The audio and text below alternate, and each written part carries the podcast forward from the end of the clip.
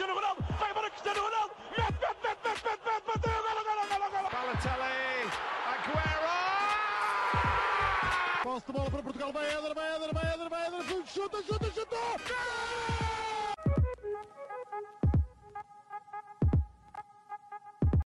Bem-vindos novamente ao podcast do Espanenca, parte do projeto dos 78. Estamos aqui novamente com mais um episódio do Europa a Panenca e agora, antes de mais, vamos voltar para no- a nossa língua especializada aqui no podcast hoje em dia, que é inglês.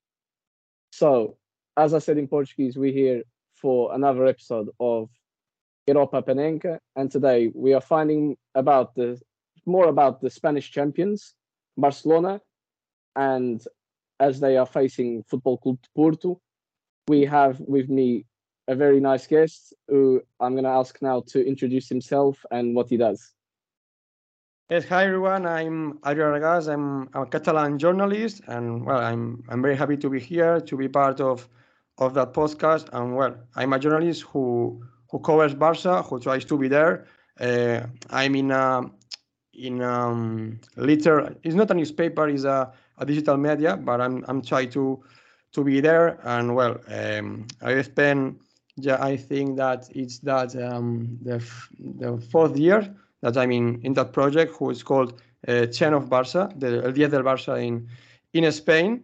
Uh, now there is no one who, who wears the number 10. It's it's it's Pacheco, but well, uh, the podcast or the project uh, also has that name. And well, I start uh, in in the journalist a few years ago. I finished the degree last year, but well, even though I was studying, I I like uh, doing things on my own. I well, I I discovered that that project, and it makes me grow as as a person and also as a period as a journalist. Sorry, and well, now I'm here. I always try to be on the press conference of of Xavi and always on the games. I try always to be in in the games that are in in other countries like Portugal, but it's difficult for me because I have to pay the train, I have to pay the um, the flight, the hotel, and and it's not easy for me. But well, as I said, I'm I'm a journalist and try to do my best. And if I'm here, I- it's because I'm I'm doing things well. I think. Definitely, and definitely why why we invite you to the podcast today. Thank you. So, how do you get into? I know uh, you're saying Catalonian journalist, but how do you get into supporting Barcelona, and how is it growing up as a supporter or someone who at least follows closely a club with so much success, and then obviously in recent years it looked like things were suddenly about to change. No, I was a, a supporter since since I was a child. It's something familiar. Uh, my father is a Barcelona fan. My mother doesn't like football, but well, I don't care. But my my family, my family is always also a, a Barca fan, and uh, and that's the reason. The reason always my my uncle who lives in front of me. Uh, I I remember watching the games in in his home, and he um, I I don't know how to say it. Uh, he passed me his um, passion with Barca, and I think that uh, my uncle was an important part for me. And I'm I'm a, I'm a very big fan of Barca, also of football. eh. I, I like to to watch a, a lot of Premier League um, games. I I see more Premier League games than La Liga games because I think it's a better league, and the games are more um, interesting than in La Liga. Maybe La Liga are more boring, they're more more slowly, and I don't like it but I'm I'm a Barca fan. But when I'm a journalist, I'm trying to be objective and let my feelings be in, in another room or behind, and and trying to be objective. Um, I think sometimes it's difficult, no, to hide that that feelings, but I'm trying to do my best, as I say. Yeah, sometimes it's the the hardest thing to do. Sometimes you don't do it the best on on the podcast. Everyone Yes. is a is a very strong opinion. Yes, but uh, professionalism comes first, and uh, you must be doing a good job to to be if I have to be critic, am I? If I have to critique someone, I have to critique the players, I have to critique Xavi, uh, her his decisions. I make it. I, mean, I have no problem, but it's also difficult. Sometimes we're the best people that can criticize what we love. Yes, Sometimes it's the best thing because if it's someone else, you don't like it as much, yes, and it's what creates the rivalry. And obviously, in Portugal, we have a lot of it. It's the three main clubs in the in the country, and it creates that sort of atmosphere where it, it's it's very it's very much like prehistoric.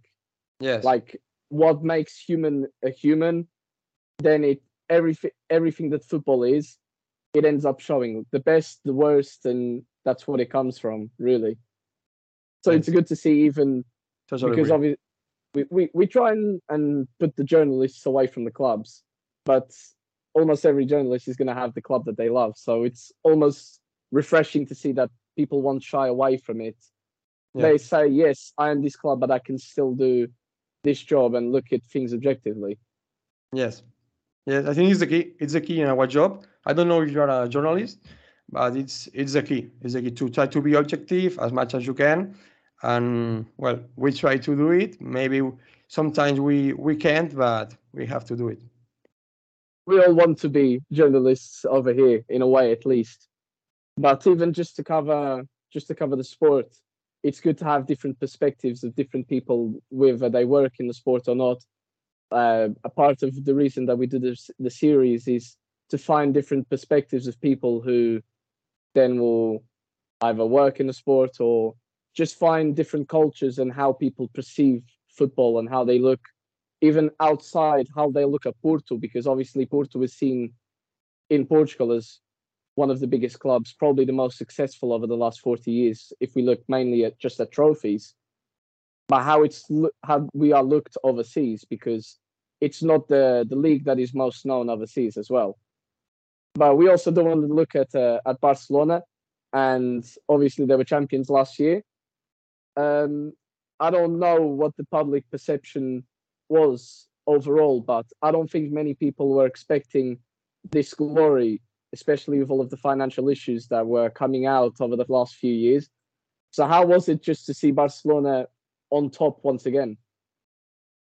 Well, there there are that financial issues that you that you said, but the people is very optimistic with with Barca. Even though we have that that problems uh, with money to to um, to sign uh, players, Barca has just spent 3.5 million in in that uh, summer.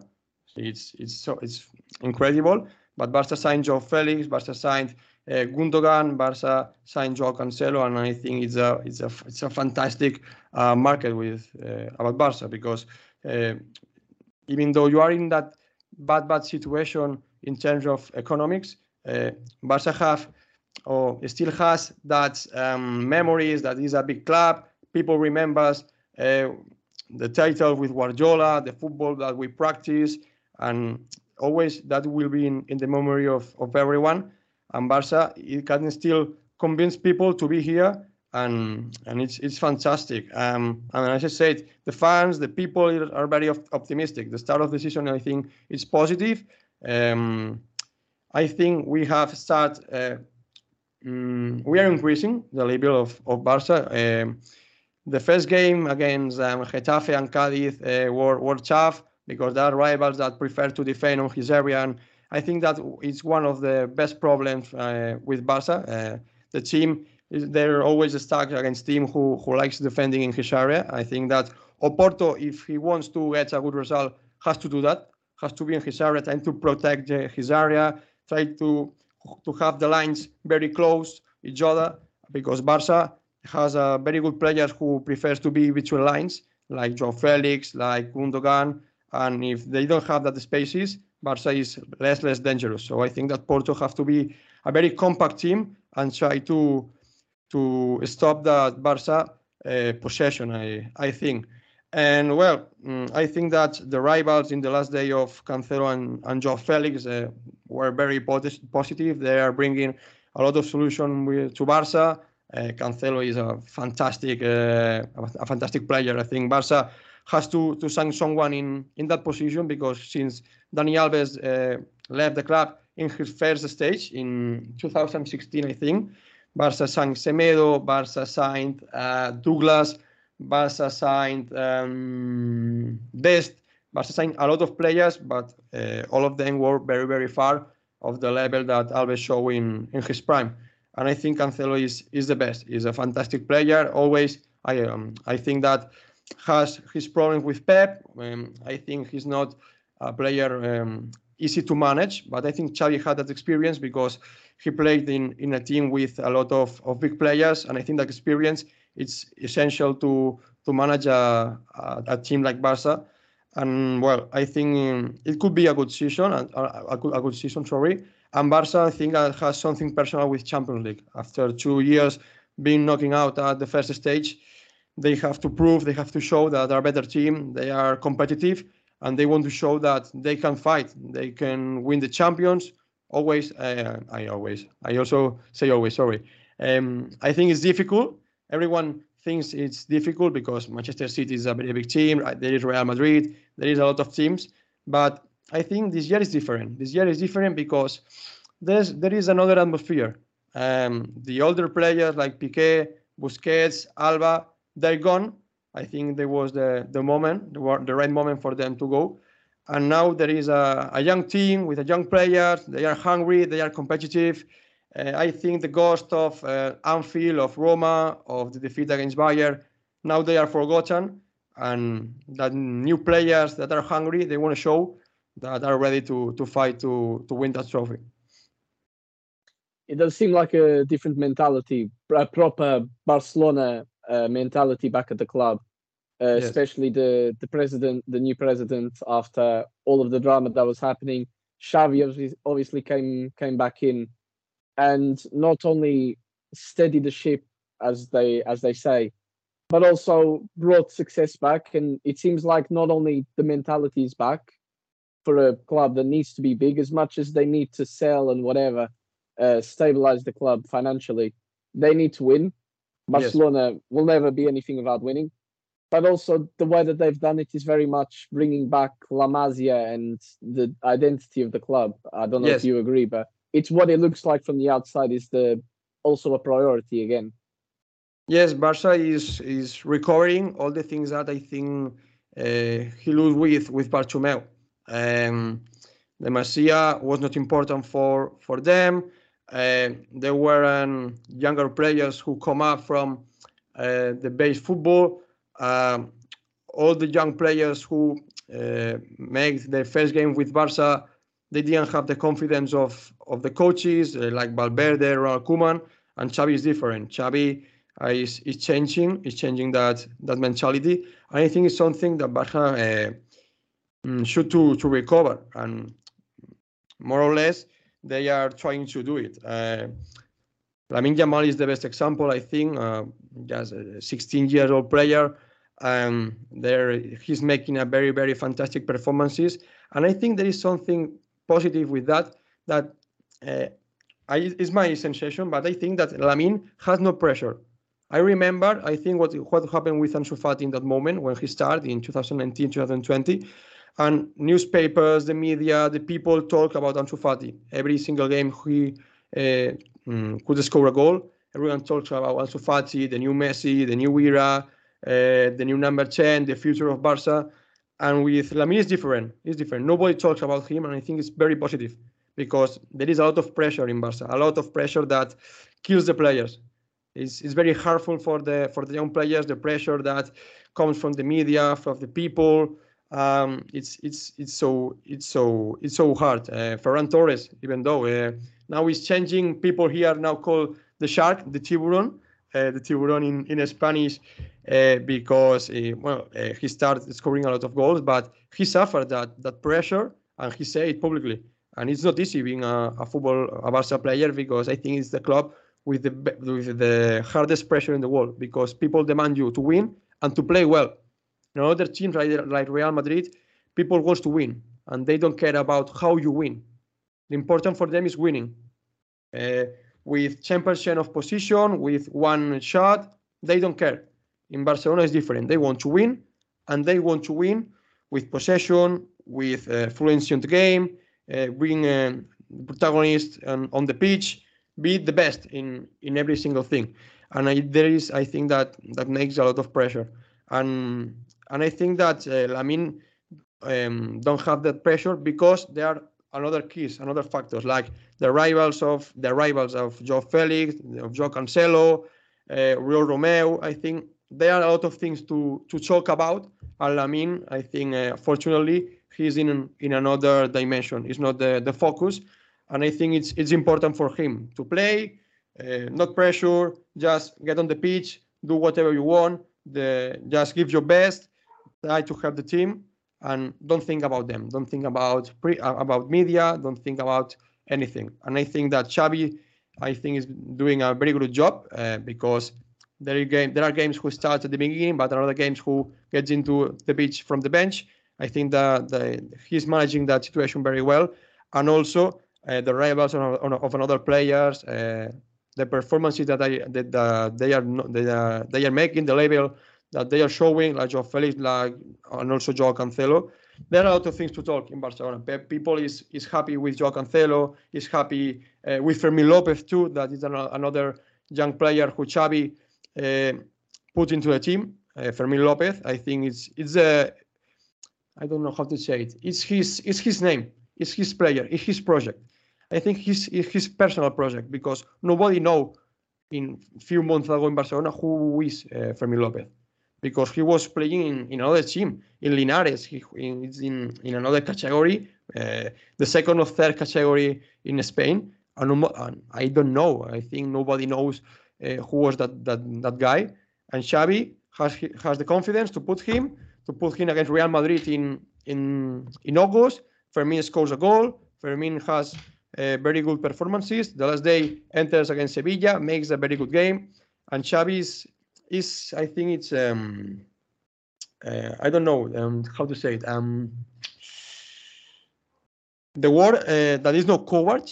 How do, how do you say it? Um, the coward, the other way around. Ah, you're testing my English as well. I should probably know this. Um, I don't know how to say it. Um, but have, uh, Xavi we, we take risk. understand anyways. Yes. Xavi yes. take risk. Xavi, Xavi take risk with that players because that's, it's a very Yeah. risky situation because they are younger. They always either way they they're gonna make mistakes, a lot of mistakes because they are younger. He's doing something to win the confidence of the coach that maybe you don't see in every young player. Yes, And maybe it's just not quality that we might see on the field and is obvious. But he, he must be growing like Xavi, something Xavi you know, brave. must be uh, seeing. brave. Xavi is brave. That's Yeah. that's that's the word. Sorry. Yeah. And as I said, Xavi is brave with that guys, uh, and it's something that in Barcelona we haven't seen it for a long, time. For a long time, and it's it's a it's it's it's a key for the club to be confident with with the young people. And I think he's he's managed with them is is fantastic, as I said, and and keeping them away of the pressure. I think it's it's a key. I thought it was very interesting you saying that about uh, Yamal. Obviously, I think a lot of people nowadays have at least seen a clip of him doing ridiculous things for his age at this level. But a lot of people maybe were concerned about João Felix. Obviously, he comes from Atletico Madrid. He did not have a nice time there. All the pressure was on him for, okay, may- maybe because of the price, maybe because he was not performing, maybe because he did bring, with certain attitudes, it seems like it was very much player against club and coach and usually it doesn't go very well for the player. When they're not performing it will look like his fault. And after so many years of expectation then he's starting to question whether it's just potential or if the quality is still there. But with a talent like that you think surely it will come out. And with a player on the right hand side Yamal is obviously as a younger player he needs to be protected. I think everyone everyone in Portugal, obviously João Felix has a very good media in Portugal. He's one of the big hopes of the country. Yeah. But it was interesting to see how he seems with less expectation, even though at a big at a bigger club. And it's interesting you saying how Xavi has helped then almost protect the players Yes. since then. I was also going to ask, obviously, you mentioned uh, Cancelo, obviously. I think everyone in Portugal will know by now how good both of them are playing at the moment. And obviously, the expectations were high on both of them. But also the impact of the other signings, for example, Gundogan and Romeu, which I don't think anyone was expecting Romeu to come in. And maybe people are thinking, okay, did he not play for Girona or Southampton? but he's actually come in and done better than maybe a lot of people were thinking because of the name.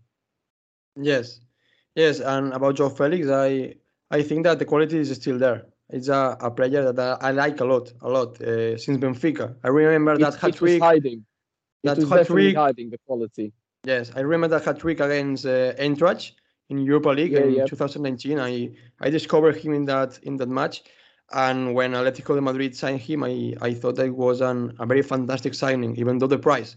I think the price was was there because Atletico has uh, in that moment received 120 million from Griezmann, and I think it was um, normal for Benfica to to demand that that quantity of, of that amount of money, no, right? Um, but I think that the quality is there, and Joao Felix um, has left a lot of problems in Atletico Madrid. Uh, his relationship with Simeone wasn't the best. He was not comfortable with the style of, of Simeone because he likes staying on his area and doing counterattacks, and Joao Felix is more comfortable in a style of games um, with more possession, with more control, and in Barcelona can play in in a style of game that I think that um, fits more in in his um, in his football. And I think also that in in Chelsea his level was better than people think because I I watch very um, games of Chelsea with Graham Potter because I would like to to watch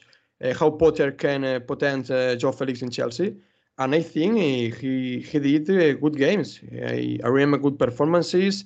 Uh, I that Chelsea was a, a very bad team uh, with um, no alternatives.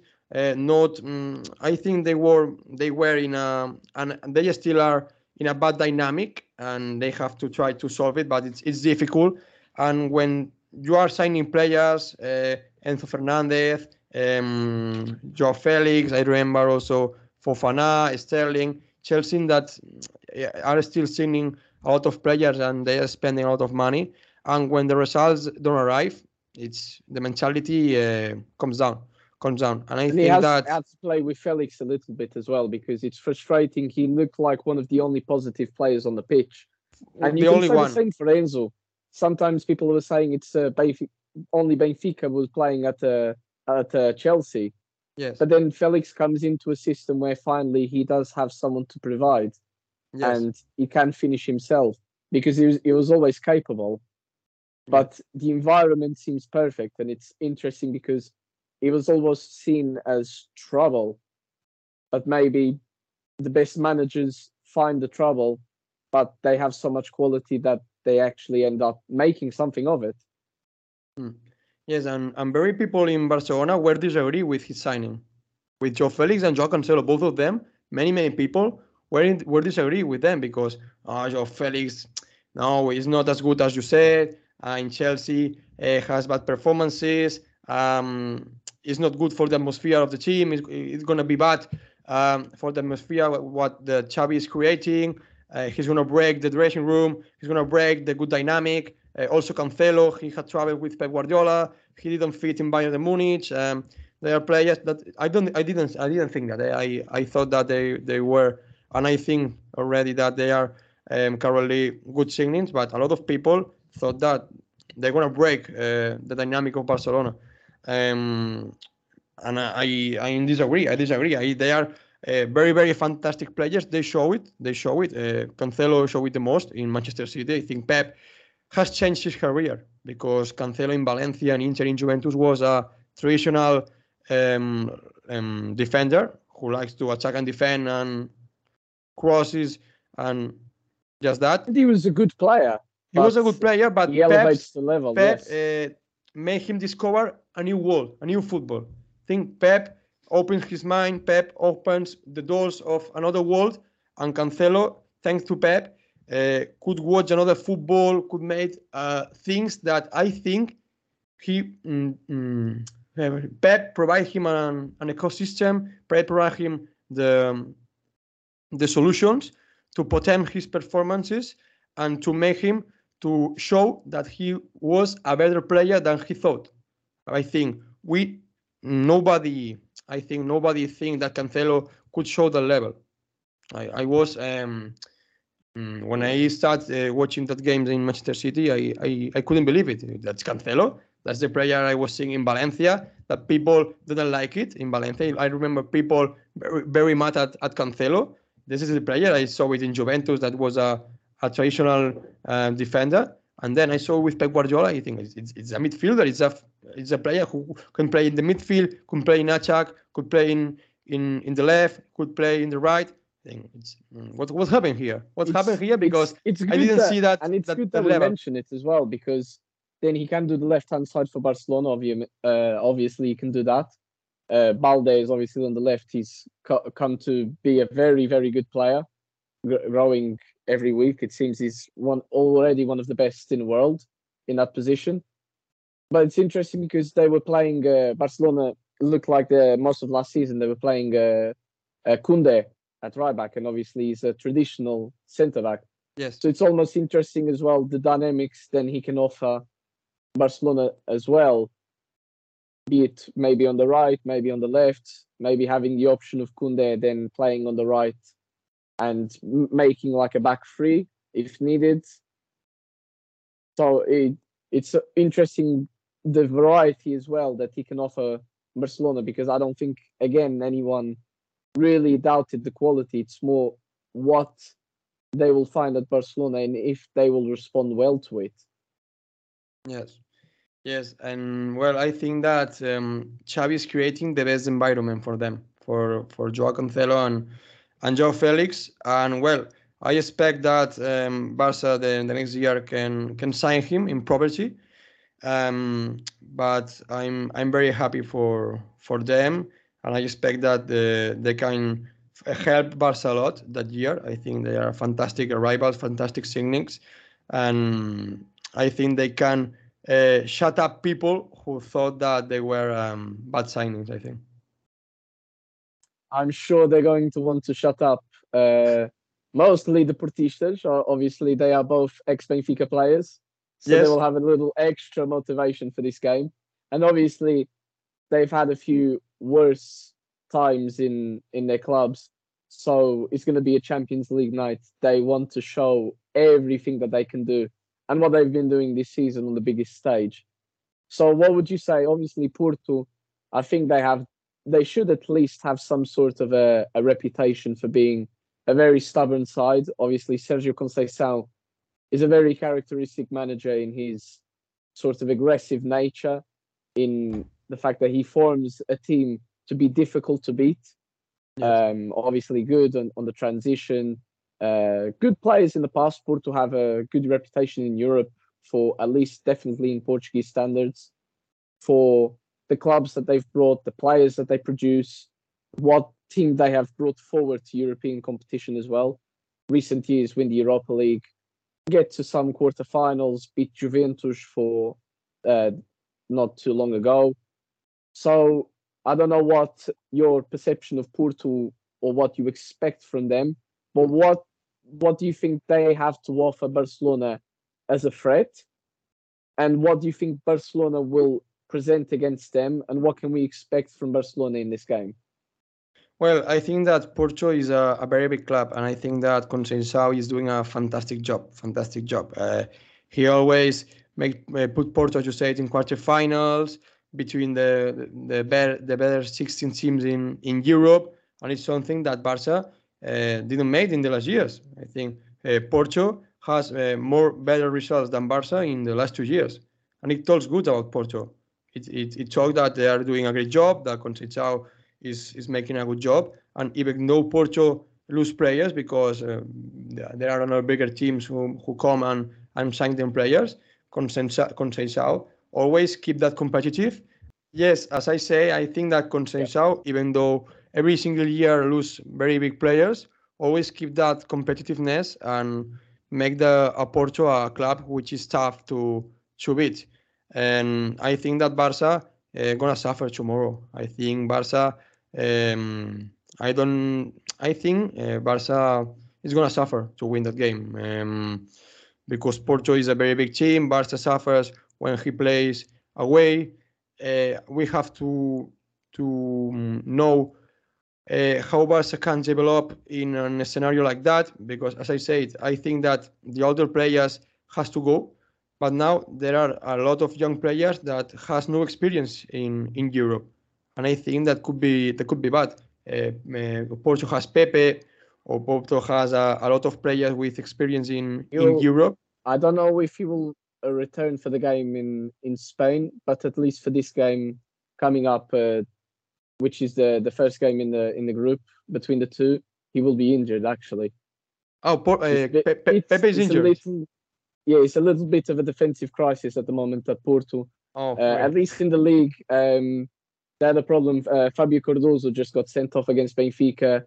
Uh, Pep has had his issues. Marcano is out for the foreseeable Marcano, yes. future as well. Okay. Yeah, so it's actually curious you, you bring that up because obviously Porto has that reputation and they have a point to prove now that uh, they lost against Benfica in the the classic, the the big one of Yes. Portugal, at least between the level and the history and the competitiveness of the two teams. As much as I want to defend Sporting Benfica because just uh, the success is not the same really. Um, Porto have actually been suffering in pretty much every game this season. It would almost be fair to say that their easiest game was the last one in the Champions League, the first one of this group against Shakhtar. They win 3 1. And even then, they had a moment, they concede for the 1 1.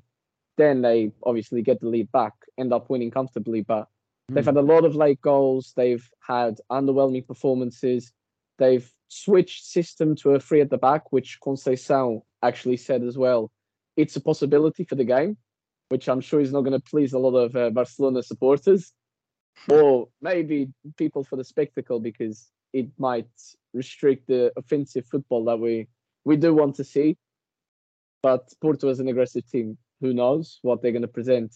And they've got uh, various options for the counter. They're very strong on on transition, but Porto's level is not as great as the past, and obviously they've also had some uh, financial issues, and it seems to be creeping in more and more because it seems like the players leave, but it's not for the release clauses like Sporting start to do, and Benfica have done very well for a long while. So it's it's actually curious now. Porto have a lot of a point to prove. At least Conceição, Hmm. will want to put a team out that will prove that they still belong at this level, that they can still reach the quarterfinals, and that this start of the season they can move past it and they can put a good challenge in. Because I think Conceição has also always been a manager of, okay, maybe the squad planning is not the best, maybe the recruitment is not the best on every level, but he will always make the omelets without all of the eggs, and the level will not go down too much. And you consider the fact basically he almost wins a title every other year.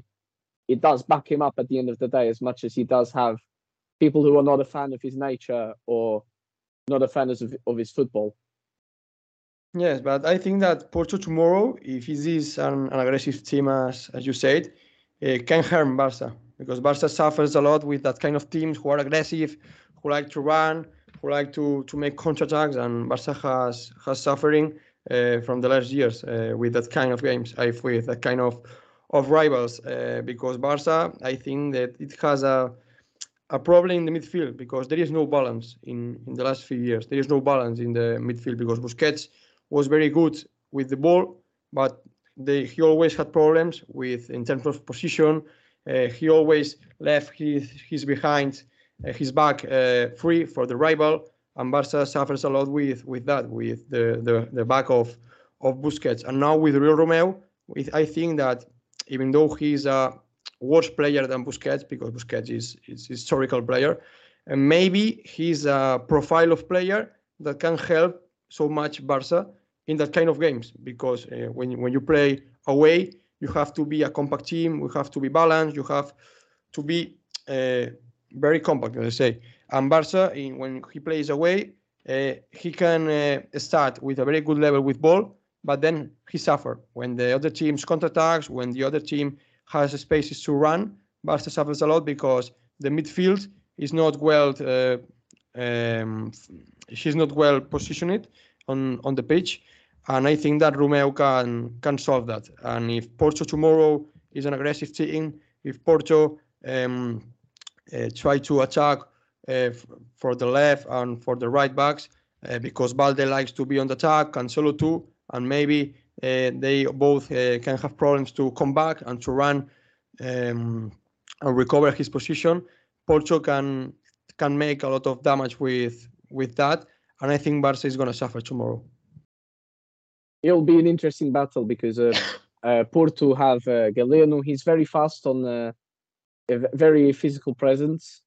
Um, he likes to attack directly the the the channel, but he's also a very hot and cold player. His end product is never nearly consistent. Uh, Pepe is also another one. He's a very good threat on the right hand side. Sometimes he's pushed uh, to the defense as a as a fullback just because the options that Porto have on both sides aren't maybe to the level as the rest of the team. And you have new signings like Ivan Jaime, they're coming into the team now. He's a very creative player, trying to make up for what Otavio left. And um, for example, Varela and Nico, who just came from Barcelona, Yes, also two good defen- uh, good midfield players. Nico actually falls out of favor with Conceição because of an apparent lack of intensity. This is uh, more supposed by the, the newspapers who have a bit more insight Yeah. than, I was than expecting Conceição to. maybe want to show, but it Yeah. does show like what he prioritizes in the team Yeah, I, in a way. I was expecting to ask you about Nico because I don't know anything about him. I read the other day that uh, he's not playing a lot, and I read No, that, no, he fell out of favor. and I think that it's I don't know it's, it's something I read, but I, I read that it's normal with the new signings in with Conceição that they Yeah, have a period of time, adaptation. Uh, I don't know if it's it's real or not. Yeah, I think uh, until the moment it's just more um, Alan Varela who has had more game time, and even then he took a few games to get into the side. Nico started, but then he fell out of it. Even Jaime hasn't started every game, even though he showed very good performances when in the pitch. Uh, Fran Navarro is the a striker that they signed as well. Um, little to no minutes for him in recent games. So it is true and I've pointed out a few players. Who do you think could potentially hurt uh, Barcelona or hurt Porto the most? Because obviously, the, in the away game, you expect something a little bit more closed and more difficulty for Barcelona. But also looking at the game that they will play at home, obviously not the traditional stadium that we we used to uh, in in construction and all. Um, what do you, what do you think that uh, the expectation is for both of the games, including the one that Barcelona will play at home, and who will Porto needs to look out for more? You talk about the game of tomorrow and the game in Barcelona Yeah. when we we play against Porto. Yeah.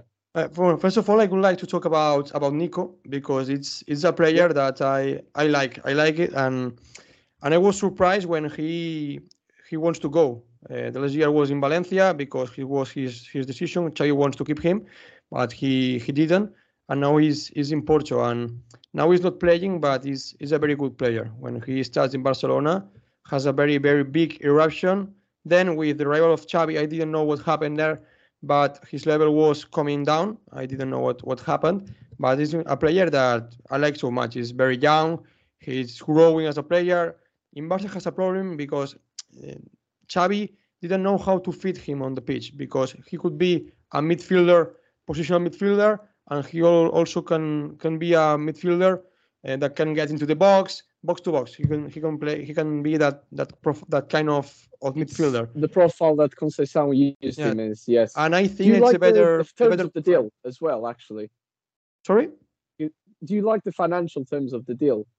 Because uh, I, I saw some Porto uh, fans were not the biggest fans when they see it. The rumors come out, and then obviously remember. it looked a bit better in the end. The like the buyback clause and how much percentage uh, Barcelona keep. I didn't remember now. I think that Barca can recover him. I didn't know the, Yeah. the amount of money, but I um, I didn't I didn't remember. I didn't remember how how how is the percentage and how is that the amount of money. But I because I I don't know what the plans or how the fan so much perceives maybe the possibility of him coming back. Well, I would like it. I would like it. Um, I think that the the fans uh, now they don't expect so much from Nico people has forgotten him. I think it's normal. It's it's sad, but it's normal in football because now with the eruption of Lamine, of Fermin, the arrival of Gundogan, Joao Felix, nobody uh, remember Nico. I think it's it's Even sad Gavi because Pedri for the same position, really. It's uh, it's Yes. so much wealth in one position that uh, it's easy to forget another talent. Yes, eh, and it's and it's sad because it's a player that I like. I think it's a player that could help Barca that year. Uh, I think I prefer it in in a box to box profile that in a positional um, position in the field because I think he can get into the box, he can run, he can press. I think it's a it's a player who can help um, so much than being in a position and keeping that keeping that position. But I think it's sad that Barca and the fans and I think also the team forgot the, the Yeah. potential of Nico. And I think it could be a, a fantastic player. I I would like to to to make him grow in, in Porto. I expect that uh, Conceição um, make him play so much. Um, and I'm I'm sad and because I think it is it, he has he it, um, he has the level. He has the level to be in Barca. I have no doubts. He has the level. But there are also a lot of competitiveness in the midfield. There are always, I think, um, uh, situation outside of, of the club. I think that Nico, Nico, that's something I I noticed, but I think that Nico uh, likes a lot being in Paris. Uh, he likes uh, the night of Barcelona, um, and maybe it could have it could be a problem with Xavi. I think that that could be the key. What Xavi didn't didn't trust him, but I think that Porto has That a are- nice nightlife as well, so you might need to be careful.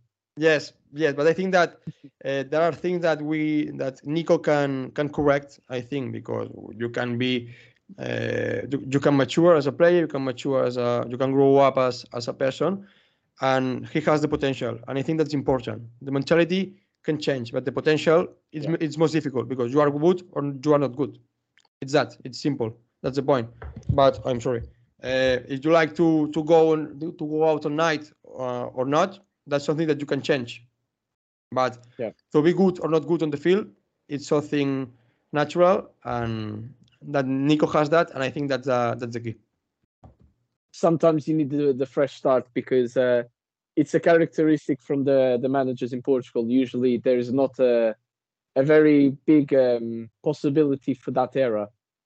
Uh, at least Ruben Amorim from Sporting and Conceição from Porto, they are not ones to allow any sort of uh, disruption in the dressing room.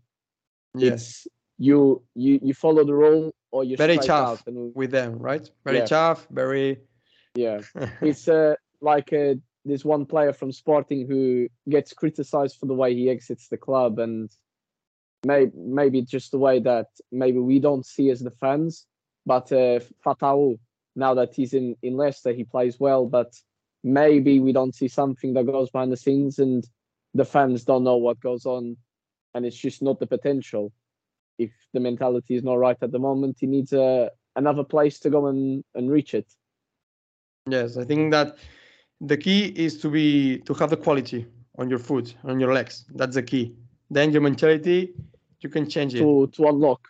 Yes, you can mature, you can grow up, you can have different uh, feelings, and try to. Okay, I, I I like going out on night, but I have to uh, be calm and try to go out to go out mm, often, not always, right? But you have the quality, and Nico has it. And, and I remember some years ago the expectation with Nico when he played in in Barça B, um, they were so high. The expectation. I remember read a lot of tweets of people who who follow that that football, the football um, that base football when Nico was in the second team in in under 20 team of, of Barca. And I remember a lot of positive commentaries about Nico. And as I said, when he starts playing with Real Quality in, in the first team, people was impressed with him. Oh, Yeah. Nico, Gavi, the, both. And I remember that the eruption, the eruption of, of Nico for me was bigger than Gavi eruption. For me, was more Very interesting. Nico. For me, was his his eruption was was bigger because oh, Gavi has a lot of quality. Gavi has his has agility. Maybe Nico uh, don't have that that agility, but I remember Nico with a mature on the field with with a confidence. Um, fantastic, fantastic. Well, I, I remember seeing Nico on the pitch. Mm, That's a, a younger player, has 19, 20 years. He played like an older player.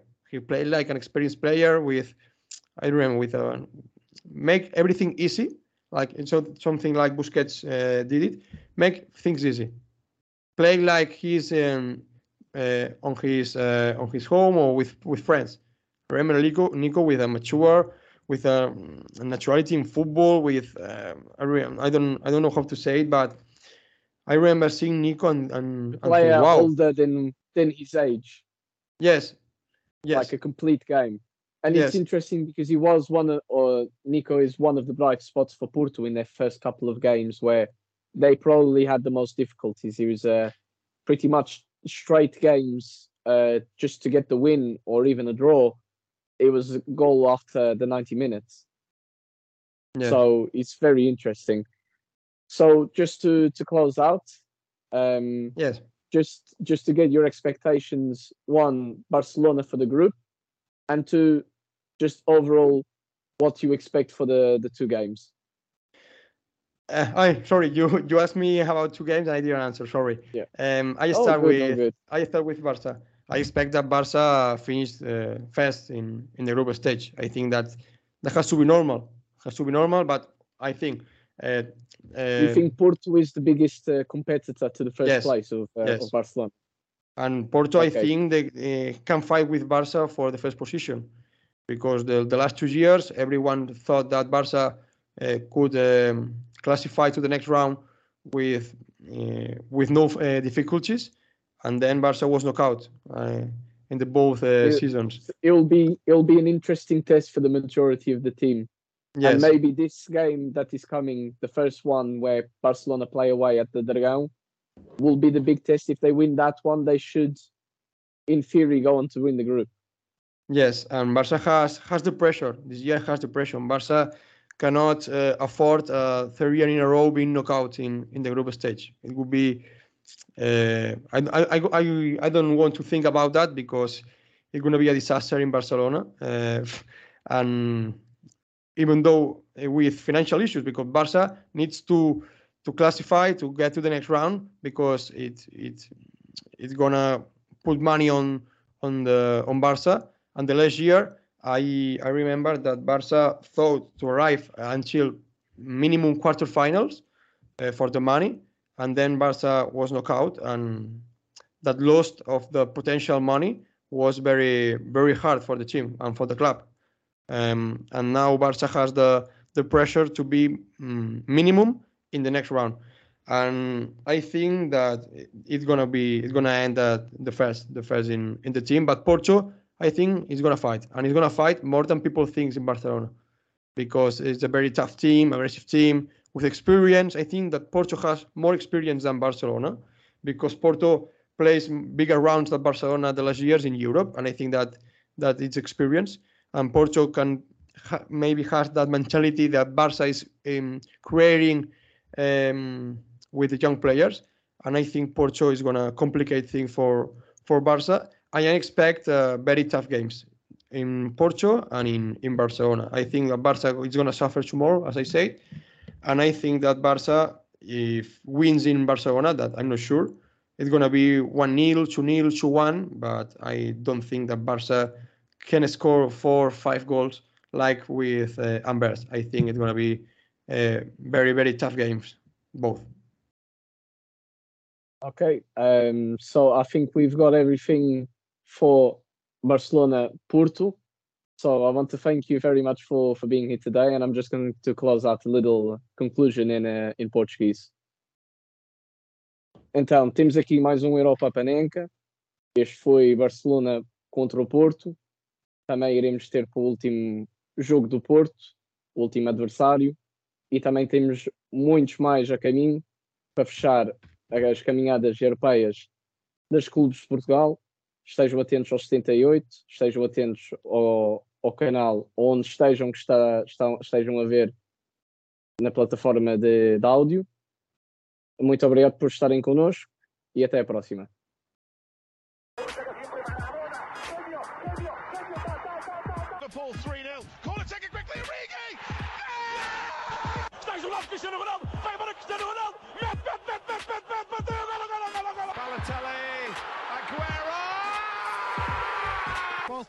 Portugal. Vai Éder, vai Éder, vai Éder, vai Éder. Chuta, chuta, chutou. Gol!